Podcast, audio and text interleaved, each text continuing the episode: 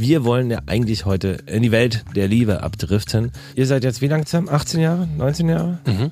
Aber wie schafft man das, so lange zusammen zu sein? Und was ist euer Geheimnis?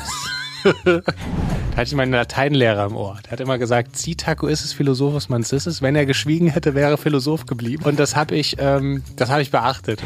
Ähm, es ist doch viel schöner, mit der gleichen Person immer neue Dinge zu erleben, als mit immer neuen Personen das Gleiche.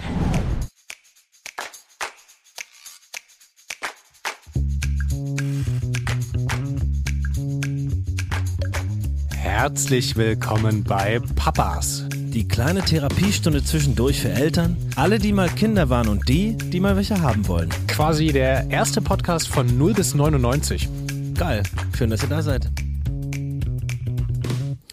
Ja, schön, dass ihr da seid. Herzlich willkommen im neuen Jahr, euch da draußen und auch dir, Niklas. Hannes Husten, ich bin auch ganz beseelt von eurer Folge. Ich heiße euch auch alle herzlich willkommen. Ich freue mich, dass wir uns wieder hier treffen. Auge in Auge, Zahn um Zahn bei Papas. Ich habe gestern, ich war ja, ich war, ich hatte euch ja anderthalb Stunden auf, auf den Ohren und bin. Es tut mir leid. Nee, das war sehr schön. Ich, ich fand das echt krass. Ähm, ich finde, das habt ihr sehr schön gemacht. Ich war, hat mich irgendwie sehr bewegt, weil es war so ein sehr authentischer Einblick und es war, ich war auch selbst so ein bisschen aufgeregt, weil man, man hört dann immer so zu und denkt, okay, gleich knallt's, gleich knallt's. und es war aber sehr, ich fand es sehr, wie, wie, wie, ging, wie ging's dir danach? Ähm, Nach eurer Paarfolge. Nein, es ist, war ja ungelogen, dass wir wirklich das erste Mal so viel Zeit am Stück hatten, seitdem wir ein zweites Kind haben, äh, um miteinander zu reden und viele Sachen eben dann halt das erste Mal so auch besprochen worden, teilweise.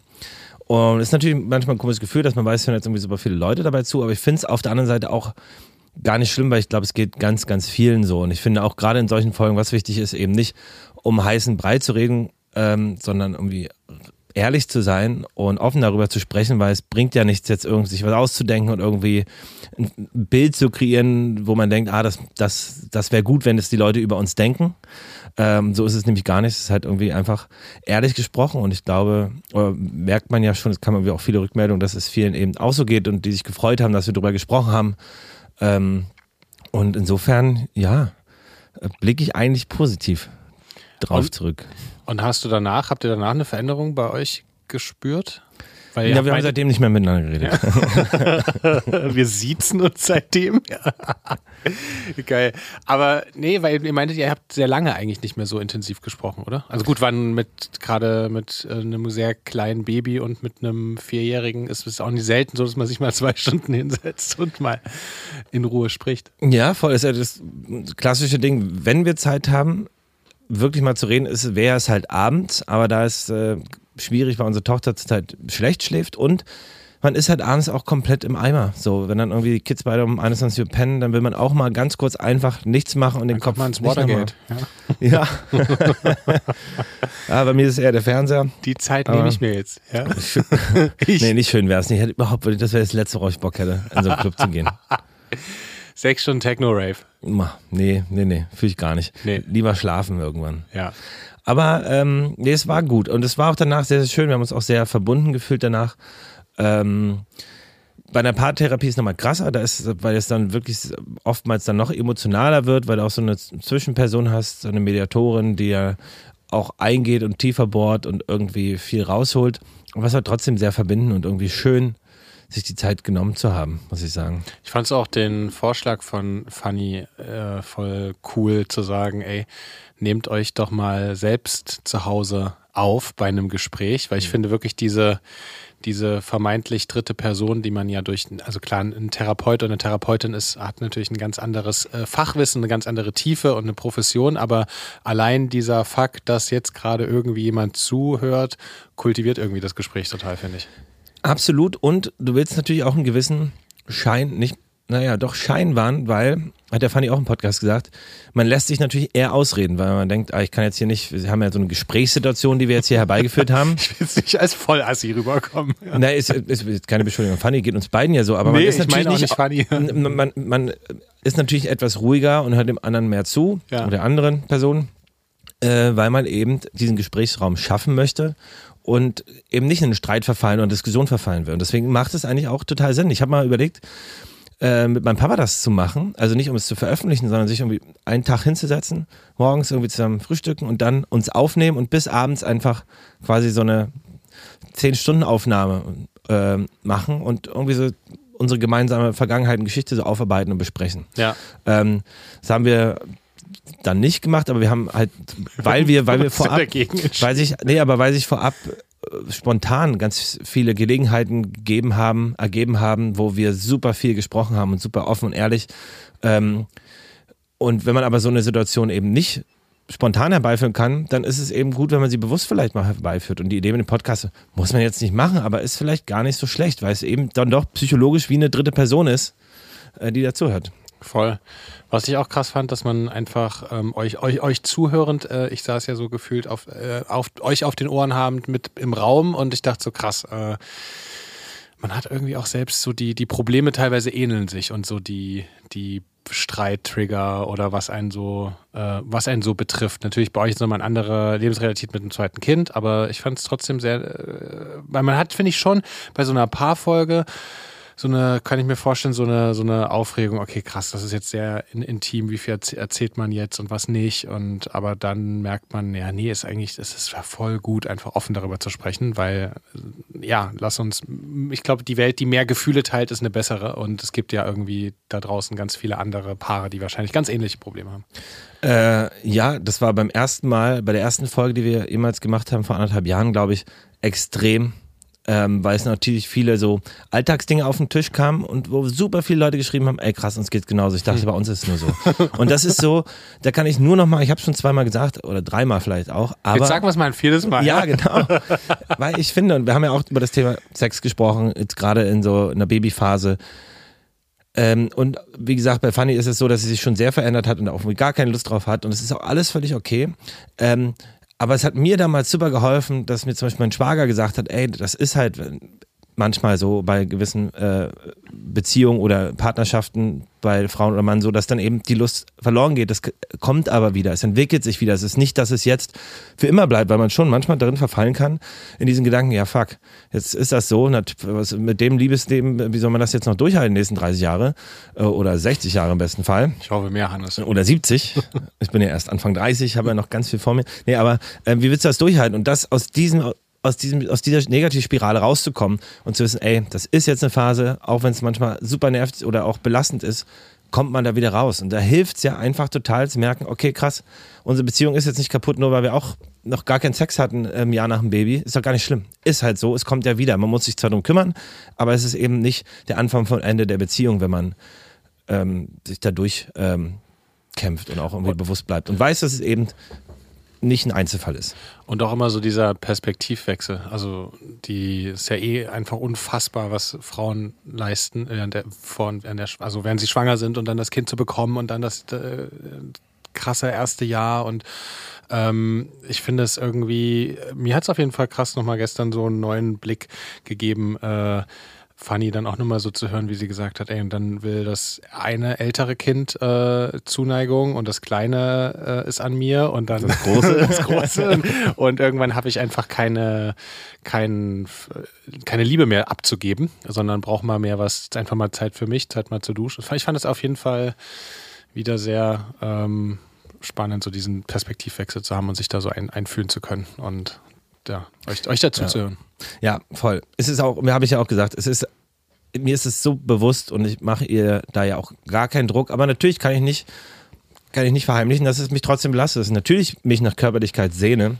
Und das ist eben ein Zustand, durch den man sich jetzt, wie gesagt, durchkämpfen muss. Der ist so. Heißt ja nicht, dass es irgendwie nicht wieder wird. Voll. Aber ich glaube, da muss man sich auch wirklich anstrengen und bemühen. Und, und das ist ja auch ein Riesenthema, auch wenn, äh, wenn die, die Kinder dann ein bisschen älter sind. Also es ist ja immer, glaube ich, die Sexualität in der Partnerschaft, dieses sich verbinden und wieder aufeinander einlassen, ist ja auch einfach so, dass, dass man danach eine viel krassere Verbindung hat und wieder so ein bisschen weicher wird bei so an, anderen Sachen im Tag, wo man sich vielleicht vorher, wenn man sich noch nicht diese Verbindung hatte, eher so aufgeregt hatte mhm. über einen Partner. Ich finde das schon enorm, was diese ja, diese Körperlichkeit, diese Verbindung irgendwie dann auch wieder so frei macht an, an Liebe füreinander und äh, ein bisschen weicher sein mit sich und mit dem Partner.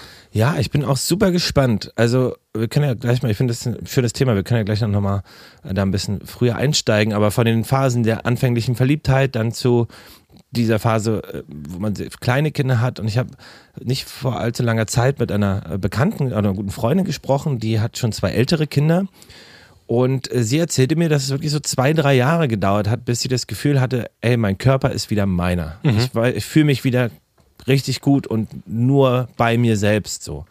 Und das ist ja auch total schön, äh, diese Phase dann als Paar auch gemeinsam zu erleben, wenn man irgendwie Kinder ein bisschen älter werden und man sich dann neu entdecken kann. Das kann ja auch was total Aufregendes und Schönes sein. Und ja. äh, braucht eben nur Zeit sich auch mal einen neuen Namen zu geben. Ja. ja. Mann, Kostüm anziehen. Seid wild, Leute. Ja, Schneckchen, ja? ne? Seid wild. Ich bin der Martin. ähm, ja, Rollenspiele, klar. Ist auch natürlich auch eine Möglichkeit. Muss man wollen. Magst du Rollenspiele, Hannes? Äh, na, Jetzt gehen wir mal was Eingemachte, ja? Neues Jahr, komm. ähm, ähm, im Alltag finde ich das, weißt du ja, die, die Rollen, ja, die fallen mir schon gern. Ja, weil das ist, und das muss ich ehrlich sagen, ganz ehrlich sagen, es ist natürlich eine Zuflucht meinerseits, in diesen Rollen zu schlüpfen, weil es, ähm, auch wie bei den Reels zum Beispiel, es fällt ja total einfacher, gewisse Sachen zu spielen oder zu machen, ja. wenn man eine Rolle hat, hinter der man sich irgendwie verstecken kann. Ja. Oder eben zum Beispiel auch einer Bühnenpräsenz äh, bei den Malaga Boys oder bei Sint, ähm, da bin ich ja ganz anders vom Ding als im Alltag, bin ich eher zurückhaltend. Äh, und diese Rollen erlauben mir aber so ein bisschen da, da rauszukommen. Ja. So, und äh, sexuell bisher noch nicht, äh, nicht so meins, aber damit auch nicht groß, also ist nicht so mein Gedankengang in der Richtung. Du aber, kann mir gut vorstellen, bist dann so Hi, ich bin Ronnie. Let's go. Let's get ready to rumble. Nee, ist auch nicht so ganz, so ganz äh, äh, meine Welt. Ich weiß nicht, vielleicht kommt das irgendwann, keine Ahnung. Aber, will, wir wollen das auch nicht verurteilen. Ich finde, überhaupt jeder nicht. Mensch muss es machen, wie es ihm gefällt. Das finde ich voll. Jeder soll lieben, wie er möchte, ähm, solange er niemandem wehtut. Ja, unbedingt, natürlich. Ähm, das sehe ich auch so. Es ist nur nicht, ich habe ich hab da noch nicht so dieses verlangen. Aber diese, diesen, diesen Schutz der Rolle, worüber du gerade gesprochen hast, auch so bei euch als ähm, in, der, in der Kunstfigur Hannes als Sint, äh, das ist ja keine Kunstfigur, ist ja Hannes als ja, Sint-Frontsänger, aber zum Beispiel Kunstfigur bei den Malaga Boys, die das noch nicht kennen, das ist ein, ein, ein DJ-Trio, die die, die, die Hits aus den 60er, 70er, 80er und 90er raushauen. Richtig geil. Ähm, und äh, das verstehe ich schon sehr gut, was du da meinst, so diesen Schutz der Rolle zu haben und da nochmal anders raus, aus sich rausgehen zu können. Voll. Und was ja viele Schauspieler und Schauspielerinnen auch haben. Also. Das finde ich aber gefühlt was ganz anderes. Das wiederum fällt mir, fällt mir schwer. Also er hat jetzt noch nie so oft die, die Situation, wo ich quasi als äh, irgendwie eine, so eine Rolle spielen musste. Aber das ist so als quasi in Anführungszeichen normaler Mensch, ohne irgendwie sich zu verstecken hinter dem berlinerischen oder dem bayerischen oder hamburgerischen Akzent. Ähm, das ist, glaube ich, nicht so leicht. Und auf der Bühne ist es natürlich einfach nur, das bin schon ich selber, aber halt ähm, die Gefühle maximiert, weil an dieser Stelle, an diesem Ort es voll okay ist, auch das zu tun. Und ich mag das total, da irgendwie Leute zum Tanzen zu motivieren oder irgendwie emotionale Geschichten zu erzählen und irgendwie emotional mitzunehmen auf diese Reise, die, die wir auch begehen auf der Bühne. Ähm, aber ich glaube, Schauspiel ist schon was ganz krass anderes. Also habe ich einmal so einen Moment gehabt, unser Freund Daniel Stresser, der hat damals bei unserem Video zu warum Tatortkommissar Tatort genau. Und den haben wir auch durch dich kennengelernt, weil er hier eine Lesung gemacht hat. Und den haben wir dann gefragt, ob er bei unserem Video zu Warum fragst du, was Johannes Schröder, der Regisseur, gemacht hat, äh, mitspielen möchte. Und in meinem Kopf war es immer so, dass so die von Anfang an bis zum Ende irgendwie geradlinig durch den Film gehen und dann werden die Emotionen natürlich, man ist voll in der Rolle und dann wird es natürlich krasser. Also ist es natürlich null. Weil wir haben zum Beispiel bei dem Videodreh mit der emotionalsten Szene angefangen ja. und Daniel kommt dahin alles normal, zehn Sekunden später, bumm, Tränen in den Augen. Ich gucke den an und denke, Gott, der arme Junge, man muss ihm helfen. Aber weißt du, so krass hat das mich mitgenommen und ich war so, Alter, das ist so eine Kunst aus dem Stegreif, so eine Emotion, nur mit Gesichtsausdrücken und äh, das war, hat mich völlig umgehauen, was Schauspieler und Schauspielerinnen da so leisten, das ist manchmal ganz schön unterschätzt, also gute. Ja. Finde ich krass. Und finde ich was ganz anderes, könnte ich wahrscheinlich nicht. Obwohl ja. ich schon Bock hätte auch. Du bist ja Schauspieler. Wie ist es denn eigentlich so? Ja, ich glaube, das ist eine Es ist eine, es gibt ja verschiedene äh, Rollen ähm, oder verschiedene Arten. Also ich glaube, dass das zum Beispiel Theater und Film, Schauspiel irgendwie, das sind schon andere, ich finde es schon eine andere Kunstform. Film ist nochmal viel, viel kammerspieliger, viel, viel kleiner, aber von der, von der Sache und wie, also ich glaube, es gibt ja verschiedene Ansätze. Also manche sind ja eher so, haben ja diese von außen nach innen oder von innen nach außen Ansätze, wie man eben an diese Rollenfächer rangeht, aber ich glaube, ähm, das macht jeder individuell. Es gibt ja, es gibt ja auch so viele Wege, wie Leute Schauspieler, Schauspieler geworden sind. Also manche haben es studiert, ich habe es einmal studiert ähm, und habe eher so den Theaterweg gehabt, aber manche sind ja aus ganz auch Quereinstieg. Und ich glaube, das hat auch jeder einen anderen Zugriff zu seiner Emotionalität. Und ich glaube, darum geht es auch, wie schaffe ich es, meine eigene Emotionalität oft auch mit ähm, um sich so einfühlen zu können, mit der, der Rolle irgendwie so zu verbinden, um es möglich authentisch zu haben. Ähm, ja. Warum hast du eigentlich Schauspiel studiert? Also war es so, wa- was, was ist so der innere Beweggrund? Weil du bist ja auch, hast ja dann auch im Wirtschaftlichen irgendwie viel gemacht und hast jetzt einen Kinderbuchverlag. Also es ist ja bei dir gefühlt gar nicht der natürliche Weg, dass du jetzt den Schauspielweg einschlägst. Was war für dich so das Ausschlaggebende? Ich glaube ehrlich gesagt ein bisschen ähnlich, was du gerade bespro besprochen hast mit diesem Schutz der Rolle, sich auch so auszuprobieren, mit sich selbst zu experimentieren. Es war auf jeden Fall etwas, was mir eigentlich sehr entfernt lag. Ich habe das nie gemacht. Und dann habe ich irgendwann im Theater mit meiner Großmama ähm, und auch mit meinen Eltern und ich fand es irgendwie wahnsinnig faszinierend, was die da auf der Bühne. Aber ich fand mehr das faszinierend, dass die da auf der Bühne vor anderen stehen und über ihre Gefühle irgendwie so sprechen. Ich fand das irgendwie so mega krass einfach ähm, und sich dann so in diese Rollen einfühlen. Und ich fand diese Welt auch super spannend, diese Theaterwelt und was da so passiert. Und irgendwie habe ich es dann ausprobiert und mir hat es einfach sehr viel Spaß gemacht, weil ich durch das Studium dann an der Ernst Busch habe ich irgendwie auch sehr, sehr intensiv ähm, sehr viel über mich selbst gelernt, in dieses in andere Rollen schlüpfen. Und habe ich auch schon mal erzählt mit, mit Bühnenfechten und Reitzertif Stunt-Reitzertifikat und Bewegung und Pantomime. Ist ja so eine bunte, wilde Welt. Eigentlich würde ich dieses Studium jedem empfehlen.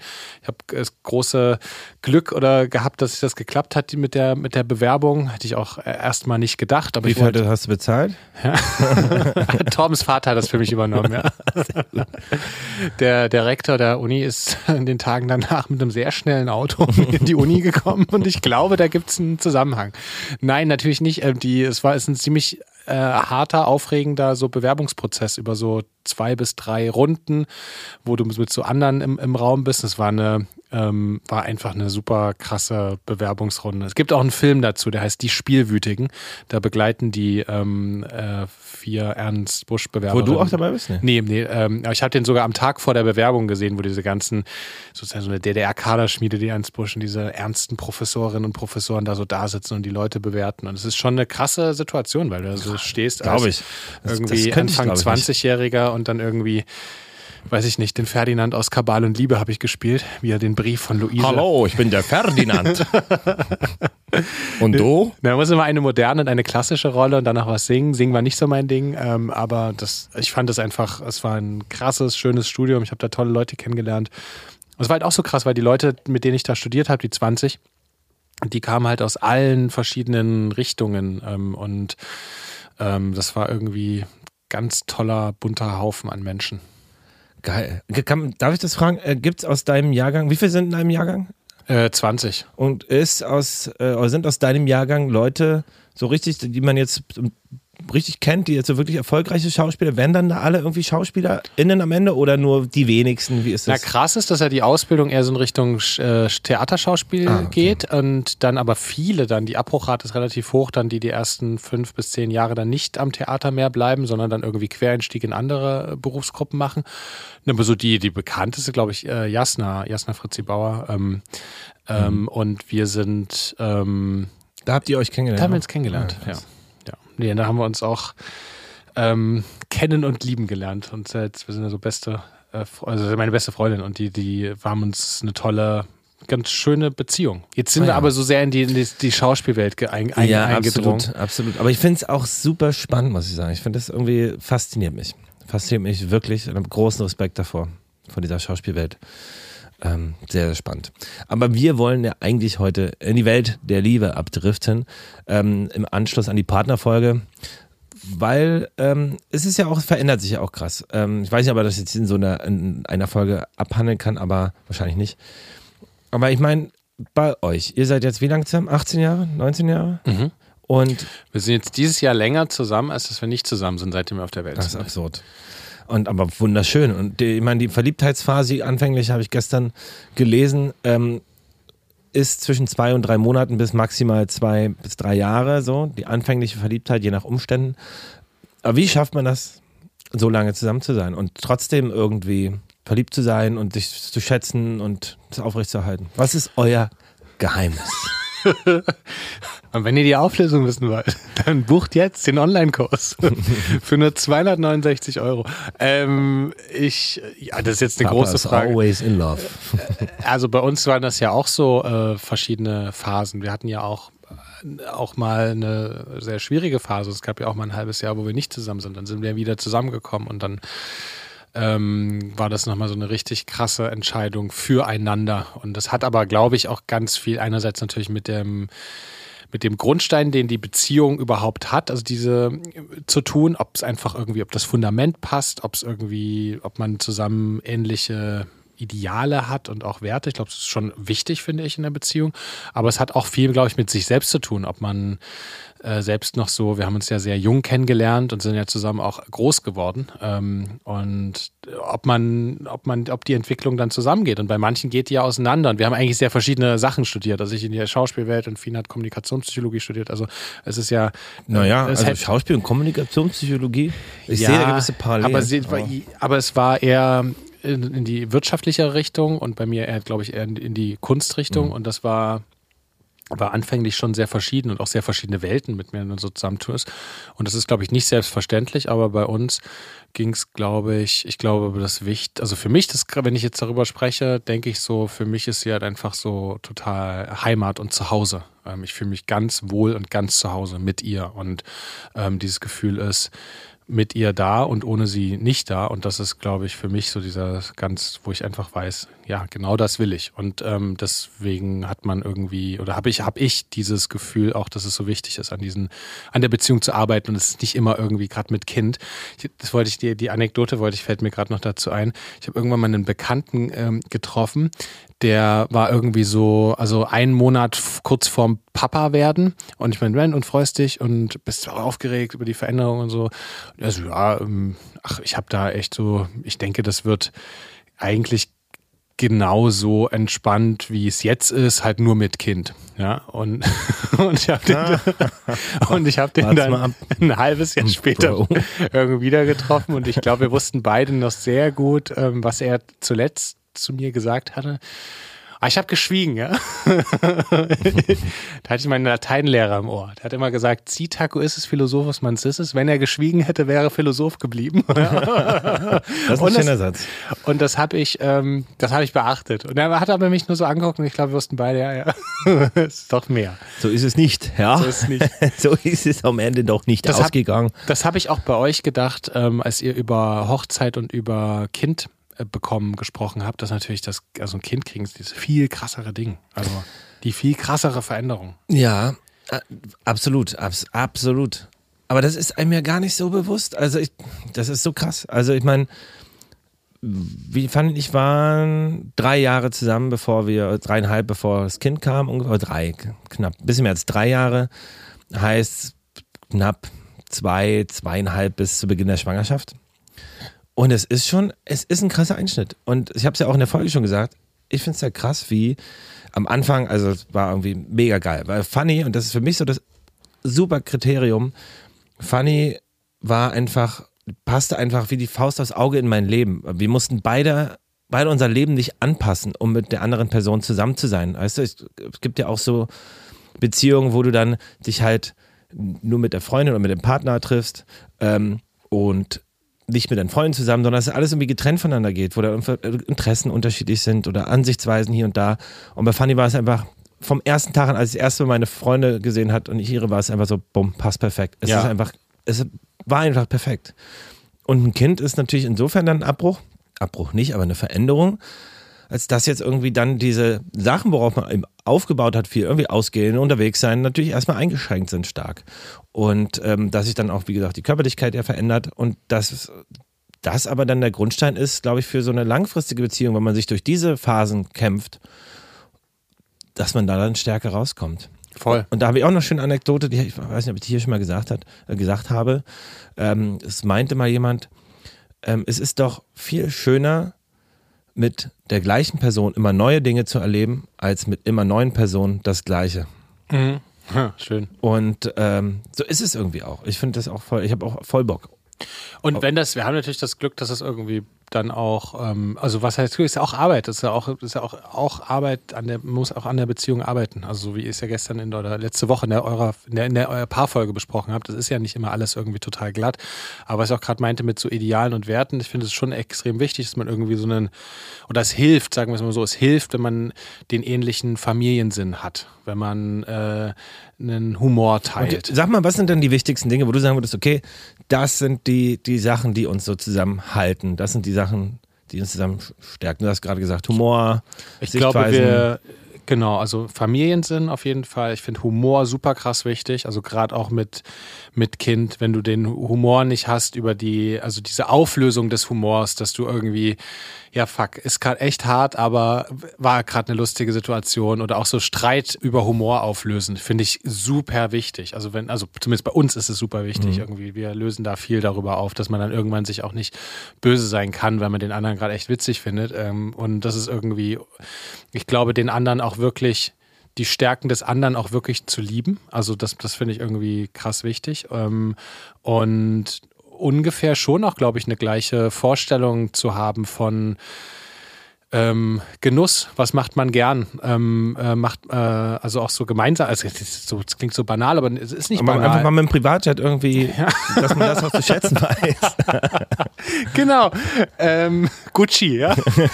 Als Marke. Ganz, dass man das teilt, ja. Mensch, das Logo ist doch schön.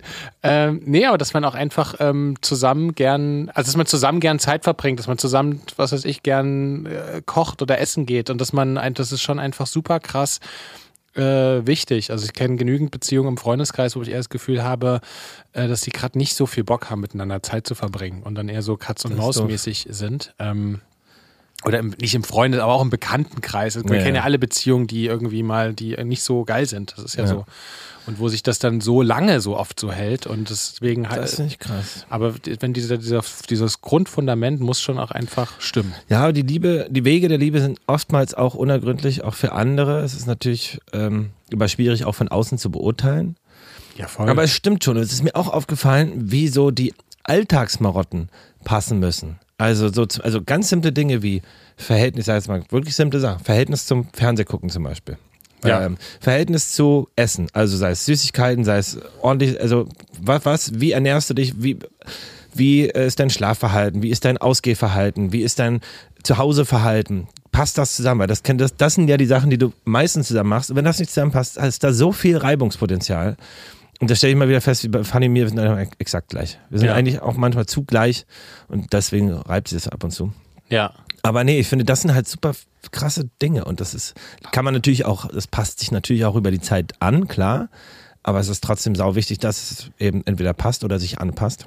Ja, und was ich auch vorhin meinte mit Familien sind einfach so, dass man gern Zeit auch mit seinen Eltern oder mit den Eltern des anderen äh, verbringt. Nicht nur, weil man mhm. sie mag, sondern aber auch, ähm, wenn man weil man glaubt, dass es wichtig ist, auch dass, dass man eine Familie auch pflegen muss, dass man auch da ist. Es gibt ja auch viele und wir haben das Glück, dass wir eine gute Beziehung haben zu den, zu, zu den, zu unseren Eltern, auch Schwiegereltern, aber das ist irgendwie trotzdem, das ist ja auch nicht selbstverständlich. Das muss man auch pflegen und muss man auch daran arbeiten und miteinander auch versuchen, offen zu reden in der Familie. Und aber wenn jetzt zum Beispiel der eine Partner oder die Partnerin irgendwie sagt, nee, ich habe irgendwie überhaupt keinen Bock, irgendwie, weißt du, ich, Weihnachten mit deinen Eltern zu verbringen, mhm. dann ist es schwierig. Also dann ist es auch, äh, weil vielleicht anders aufgewachsen ist, was so Familienansinn angeht oder auch Großelternbesuche. Ja, oder, oder eben Pech hast, dass die Schwiegereltern doof sind. Genau, voll. Einfach. Das gibt es ja auch, ja. Und das ist, da freue ich mich natürlich, dass das bei uns ähm, äh, nicht so ist. Ähm, aber das sind so, sind halt super viele äh, Faktoren. Deswegen gibt es nicht, es gibt es nicht das eine Ding, was, was irgendwie geklappt hat. Ähm, äh, sondern es glaube ich so, es muss ein gutes Fundament geben und ähm, einfach so ein, glaube ich, schon so ein sicheres Grund-Zuhause-Gefühl. Ja, absolut. Was viel auch mit einem selbst zu tun hat. Voll, voll, voll. Ähm, wie gesagt, da müssen ja die Faktoren dann stimmen, die Schwiegereltern. Bei uns bin ich auch super dankbar, dass das so ähm, jeweils auch ein sehr gutes Verhältnis ist. Also wir waren ja kurz, zweieinhalb Jahre nachdem wir zusammengekommen sind, waren Fanny und ich mit meiner Mama zu dritt und mit unserem Sohn im Bauch äh, in Neuseeland, haben nochmal so, bevor das Kind kommt, so, Ach, komm, wir machen jetzt ja. so eine, machen vier Wochen jetzt nochmal eine große Reise. Äh, vor fünf Jahren war das, auch sechs Jahren, fünf Jahren. Ähm, auch voll geil, aber auch natürlich eine seltene Konstellation dann mit der Schwiegermama allein. Und wir waren auch mit meinem Papa schon irgendwie mal alleine weg. Ähm, oder ja, also auf jeden Fall ist es ein sehr, sehr schönes, enges Verhältnis und das weiß ich auch super zu schätzen und äh, Fanny ist einfach perfect Match. So, das, auch wenn man, wie gesagt, es in dieser, möchte ich dich auch gleich nochmal fragen, wie sich das bei dir verändert hat, aber in dieser Babyphase ist ja nicht nur, dass sich das Körperliche ändert, sondern auch natürlich der Gemütszustand. Du hast Humor angesprochen. Bei uns ist es krass so. Ganz oft, wo ich irgendwie, mach mal gern so blöde Sprüche, kennst du ja, oder kennt ihr ja vielleicht auch, ähm, oder Witz, und wovon ihr natürlich normalerweise drüber lachen würde, aber in dieser Phase gerade null. Und ich hm. bin dann so, okay, ich finde es jetzt nicht mehr. Und, und oftmals kommt dann anstelle irgendwie ein kleiner Lacher eher so eine, ah, ja, nee. Und ich sage, Mann, es war ein Witz, sorry. Also, dass man das, diesen Humor gerade manchmal nicht versteht, das liegt natürlich auch an dieser Phase, aber eben auch das muss man sich irgendwie in den Kopf rufen. Auch das ändert sich wieder. Es ist auf vielen Ebenen, dass man manchmal sich gefühlt ein bisschen entfremdet in dieser Babyzeit, weil man eben so wenig Zeit miteinander verbringt oder eben auch gestresst ist und irgendwie ganz andere Dinge im Kopf hat. Aber auch das kommt zurück. Also das ist, finde ich, ein super wichtiges Ding, auch dieses sich irgendwann wieder anfangen als Paar zu sehen und nicht nur als äh, Mama oder Papa, sondern ähm, einfach sich wieder als, warum aber man eigentlich mit dem oder mit ihr zusammen so. Und das finde ich, glaube ich, ein ganz, das muss man sich, glaube ich, immer wieder in Erinnerung rufen in den, in den stressigen Phasen. Und dieses ist nur eine Phase, das stimmt natürlich auch voll. Also es ist, es ist mhm. ja, es verändert sich ja auch so viel, gerade in diesen ersten Jahren. Ja. Ähm, Oh, ich habe so einen krassen Artikel gestern gelesen, den, ähm, den, den packe ich in die Shownotes. Worum geht's? Da ging es darum, dass ähm, man bis zum Alter von zwölf ähm, 75 Prozent ähm, der Gesamtzeit des Lebens mit seinen Kindern verbracht hat. Also bis, die, deine, bis dein Sohn oder deine Tochter zwölf ist, haben sie äh, 75 Prozent der Gesamtzeit, die ihr in deinem kompletten Leben miteinander verbringt, verbracht. Boah, es trifft mich gerade wie ein Schlag. Es, es krasser, krasser Fakt. Das, und das ist Alter. ja auch so, weil du natürlich ähm, äh, also so intensiv, dass du dich jeden Tag von früh bis spät irgendwie siehst und da bist. Ähm, ähm, so kommt es logischerweise wenig, weil Pubertät und dann irgendwie, was weiß ich, Ausbildung oder Studium ähm, und dann haben sie irgendwann ihre eigene WG und das ist natürlich so. Und man sieht natürlich dann jetzt auch seine eigenen Eltern viel weniger, aber ich fand diesen Fakt, ich dachte, ich habe diesen Artikel gelesen, der ist das auch nochmal so sehr schön visualisiert. dachte ich so krass, ja. Und es war irgendwie eine schöne Erinnerung daran, genau diese ersten Jahre auch so als, ja, als Familie oder als Patchwork-Familie, wie auch immer das jeweilige Lebensverhältnis ist, aber einfach irgendwie so richtig, äh, richtig zu genießen mit den Kindern. Und äh, ja, so schwer es auch manchmal ist in diesen Stressphasen, wo man irgendwie sich denkt, denkt oh krass, gerade echt viel. Ja. Krass, krass, irgendwie, irgendwie abgefahren. Ich weiß es nur von vielen Freunden, Freundinnen, die ähm, Kinder in der Schule haben, die sagen, sobald die in der Schule sind, siehst du die kaum noch, dann geht es irgendwie ab. Aber es ist schon irgendwie krass. Also ähm, ist so, hatte ich auch mit Fanny besprochen, dieses Gefühl, jeder Tag, wenn unsere Tochter was Neues lernt, denke ich, krass, das ist jetzt das letzte Mal, dass wir das mit dem Baby in der Phase irgendwie haben. Und jetzt werden sie nur noch groß und jetzt ist es irgendwie, es geht so schnell, unser Sohn ist so groß geworden. Deine Tochter ja auch äh, eure Tochter. Wahnsinn, das ist auch irgendwie so abgefahren. Und dann irgendwann dachte ich heute früh, krass, dann kommen die irgendwann nach Hause auf, zu uns zu Besuch aus ihrer eigenen Wohnung. Mhm. Ist irgendwie abgefahren. ja, wir haben ja noch ein bisschen Zeit, aber es ist trotzdem, es ist, es ist irgendwie, dachte ich so nach dem Artikel, ja, den, da schaue ich jetzt öfter mal rein. Einfach nur so als eine kleine Erinnerung. Ähm, das macht vielleicht diese ein bisschen stressigere Phasen, die, die ja alle Eltern kennen, ähm, kann man, lässt, lassen die vielleicht ein bisschen weicher werden. Ja, voll. Ey, Niklas, es ist, äh, es ist fast die Podcast-Zeit rum, aber es gibt noch so viel, was ich eigentlich mit dir besprechen wollte, wie zum Beispiel, ich wollte wissen, wie es bei euch eigentlich war, wie sich das verändert hat, wie ihr zurückgefunden habt, wie ihr, also ich würde da eigentlich, eigentlich gern nochmal einsteigen. Wenn du magst, könnten wir das Thema mit in die nächste Folge nehmen, können jetzt die Gala fragen, die auch nochmal ein paar schöne Fakten und interessante ähm, Ansichten oder wissenschaftliche Ansichten auf das Thema Beziehung und Liebe haben, mal angehen und dann in der nächsten Folge einfach nochmal auch nochmal ins Liebesleben, in die partnerschaftlichen Veränderungen bei euch, bei uns, bei mir.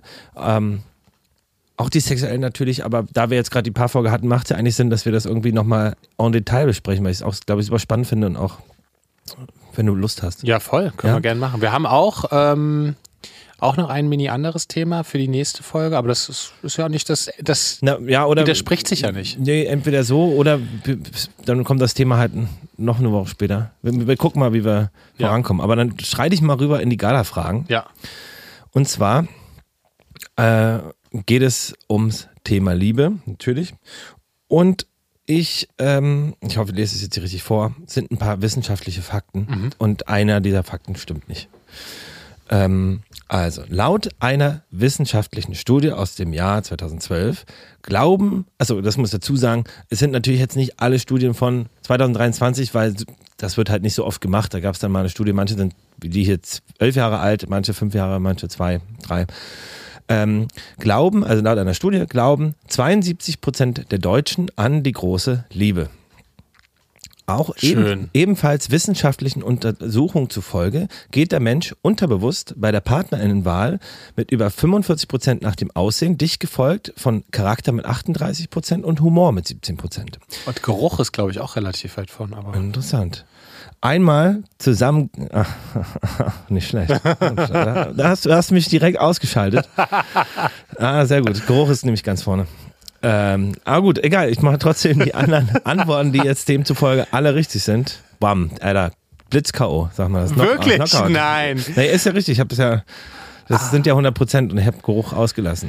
Aber Tut mir leid, Hannes. nee, das ist gut. Ich, ich, ich, das ist, äh, Ich, fand, ich habe das irgendwann mal gelesen, so irgendwie, dass es sich, dieses sich gut riechen können, dass das wirklich ein Riesending ist in der Partnerwahl oder Partnerinwahl. Kann ich, äh, ich lese mal die anderen Antworten vor, dann kann ich dir das mal den wissenschaftlichen Hintergrund dazu sagen. Ja. Ähm, einmal, einmal zusammen greift die berühmte Gottmann-Konstante. Sie besagt, dass, in stabil zufriedenen Beziehungen das Verhältnis von positiven zu negativen Ereignissen oder Verhalten mindestens 5 zu 1 betragen muss. Also fünf gute auf eine schlechte. Und wenn Ach, das nicht klappt, kannst du mit 90-prozentiger Sicherheit sagen, dass die Beziehung nicht so gut ähm, funktioniert oder dass es nicht so ideal passt. Krass. Auch behaupten Forscher, dass dreimal am Tag 90 Sekunden Zeit für den Partner oder die Partnerin genügen sollen, um eine Beziehung stabil zu halten. Dreimal 90 Sekunden, das reicht eigentlich nicht mal für Sex, außer natürlich bei Fanny mir. Aktuell, ja, klar. Spaß. Und diese Zeit kann man zum Beispiel mit Küssen verbringen. Ungefähr 100.000 Küsse verschenken wir im Leben mit einer Durchschnittsdauer von circa 12 Sekunden.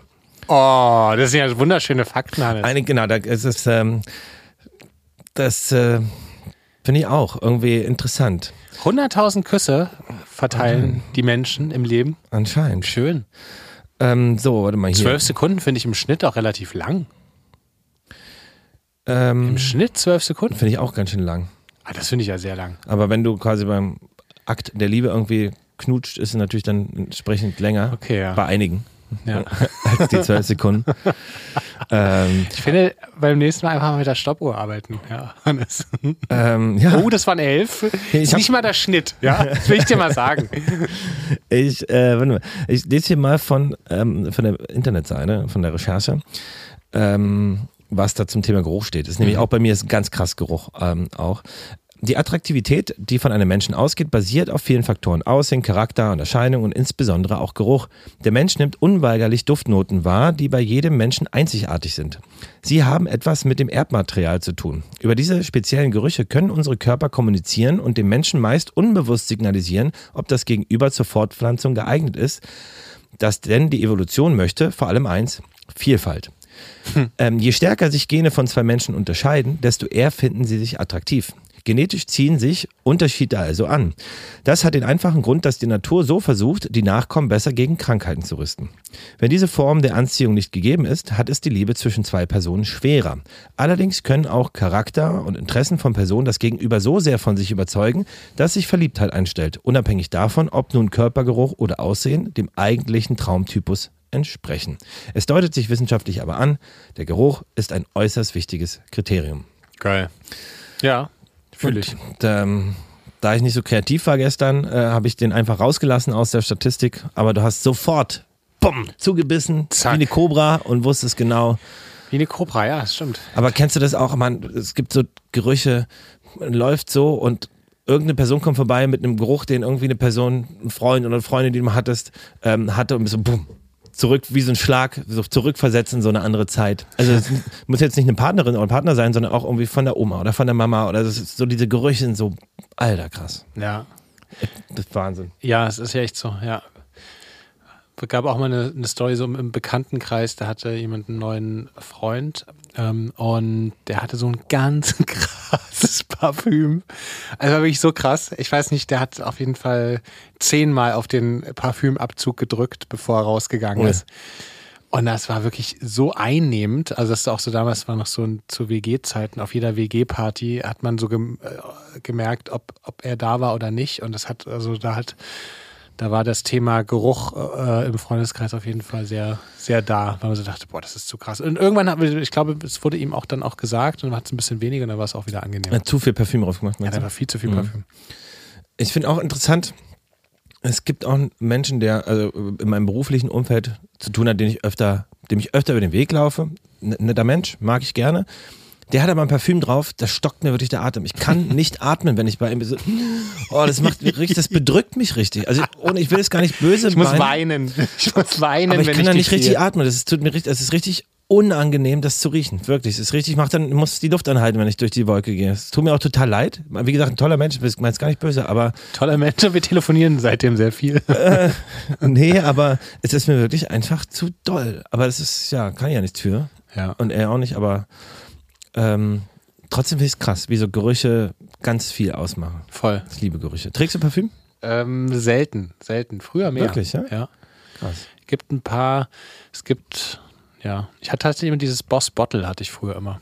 Ah, ja. Ähm, Das war so mein, mein Jugendparfüm. Äh, Jugend, weiß nicht, als ich 18, 19 war. Jugendlicher als jetzt. Ich habe eigentlich die gleichen Parfums wie mein Vater, witzigerweise.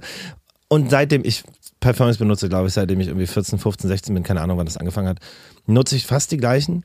Und aber eigentlich habe ich sie, weil man, kennst du immer so die, ich weiß nicht, ob es bei dir auch so ist, zwei ähm, sehr enge Freunde der Familie, der, ähm, besten Freunde mit, auch meine Eltern.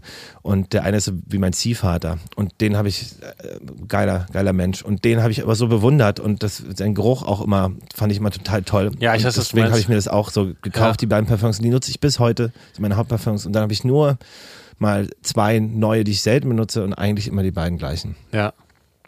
Bin dann treu.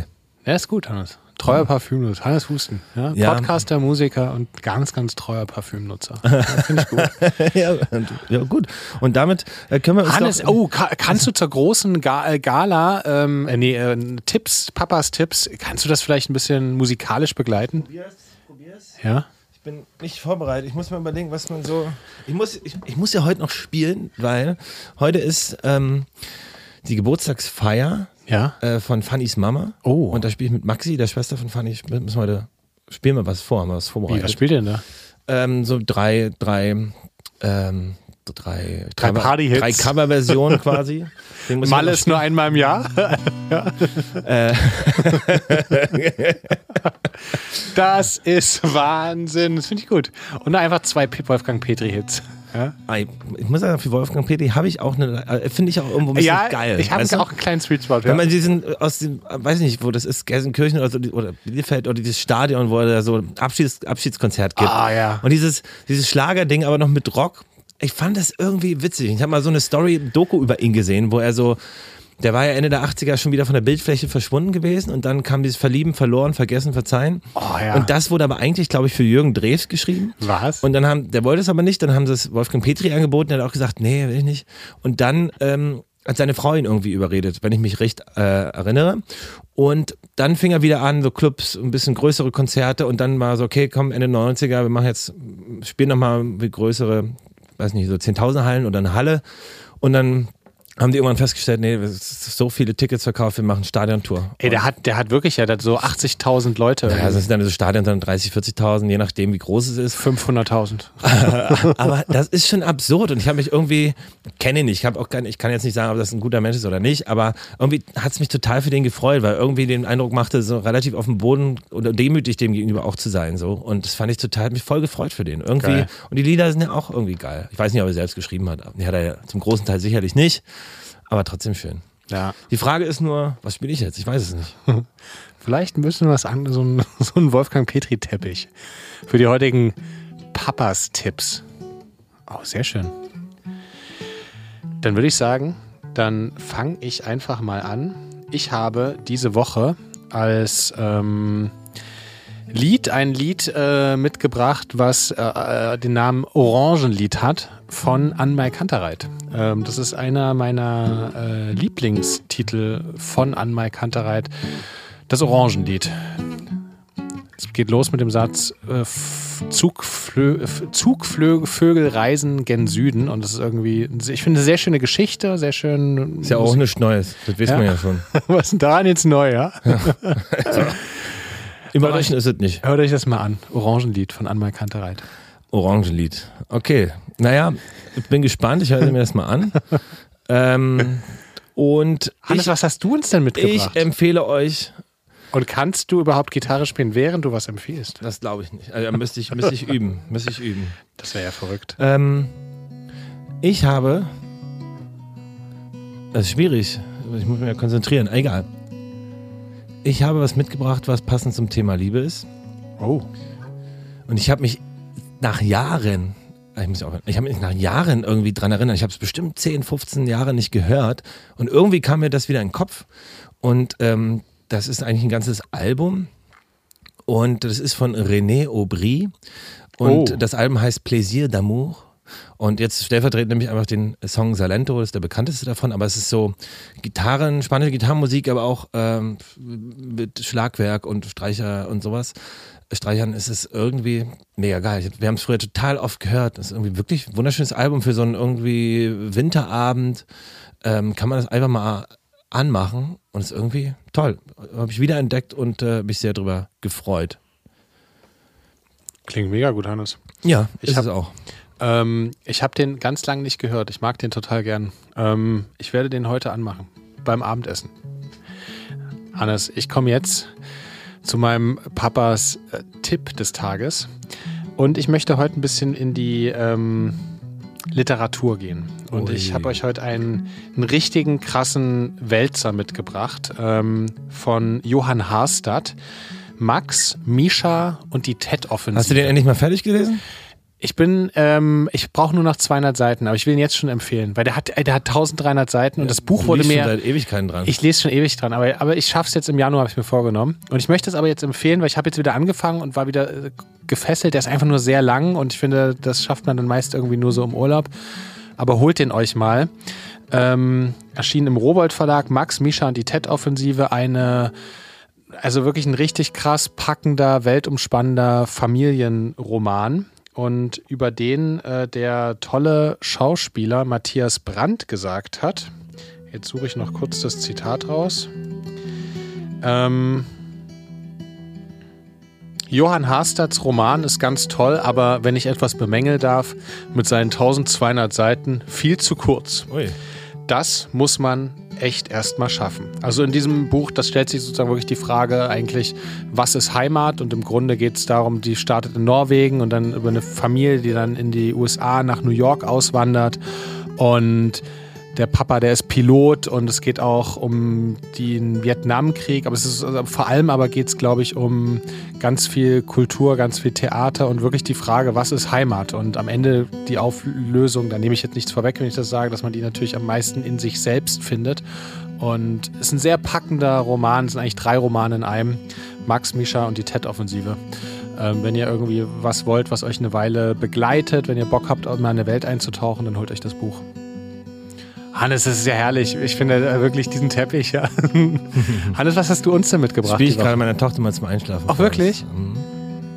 Ja. Oh, das war schön. Mhm, voll schön. Ey, ich bleib einfach mal musikalisch. Ich habe es auch schon lange hier auf dem Zettel stehen. Und zwar Ähm, müsst ihr bei YouTube eingeben. Hans Zimmer und Recording the Music of Sherlock Holmes, Game of Shadows. Und das ist der Soundtrack zum zweiten Film, wo ähm, Robert Downey Jr. mitspielt. Und der fährt ähm, nach Osteuropa, um dort mit lokalen MusikerInnen zusammenzuarbeiten. Und das ist ähm, irgendwie abgefahren. Der findet dann, fährt dann rum und trifft äh, MusikerInnen dort und die üben ein bisschen zusammen, dann nimmt er die mit in ein Studio nach Wien, glaube ich, und die spielen dann diesen Soundtrack ein. Und die spielen in einer, die spielen unfassbar gut, unfassbar schnell und also krass. Ich habe da auch, ich mag die Musik auch sehr gern. Ähm, Finde ich super spannend, das mal zu sehen, so hinter den Kulissen und irgendwie beeindruckend, wie das so gemacht ist. Ähm, das äh, spannende sieben Minuten oder so. Geil. Empfehle ich heute mal als kleinen Tagestipp. Krass. Mal was anderes. Packen wir in die Shownotes. Ja, und damit Hannes hat mir viel Freude gemacht. mir auch ausnahmsweise. Ja, Ich, ich fand's heute okay. Ich alles Gute für euch. Sehr, sehr gut. Zwei von fünf Sternen. Es hat mich sehr gefreut, mein Großer. Ja. Schönen Abend dir und In diesem Sinne. bis bald. Ne?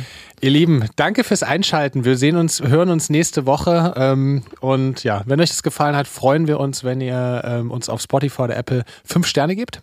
Das freut uns immer. Ja. Und wenn ihr sagt, Mensch, das hat mir so gut gefallen, dann gebt doch mal sechs. Ja. Genau, und empfehlt es weiter und die Verwandten. Ja. ja. Und Freunde ist auch immer gut. Ja, mal sagen, Mensch, Onkel, ich hab da was für dich. Oder mal die Kita-Gruppe.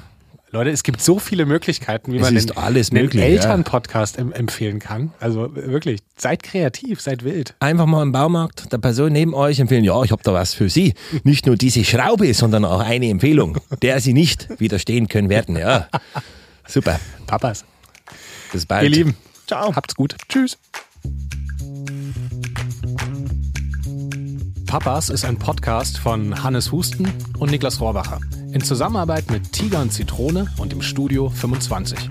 Und mit Musik von Hannes Husten. Macht's gut, wir hören uns nächste Woche, denn dann gibt's eine neue Folge. Jeden Samstag.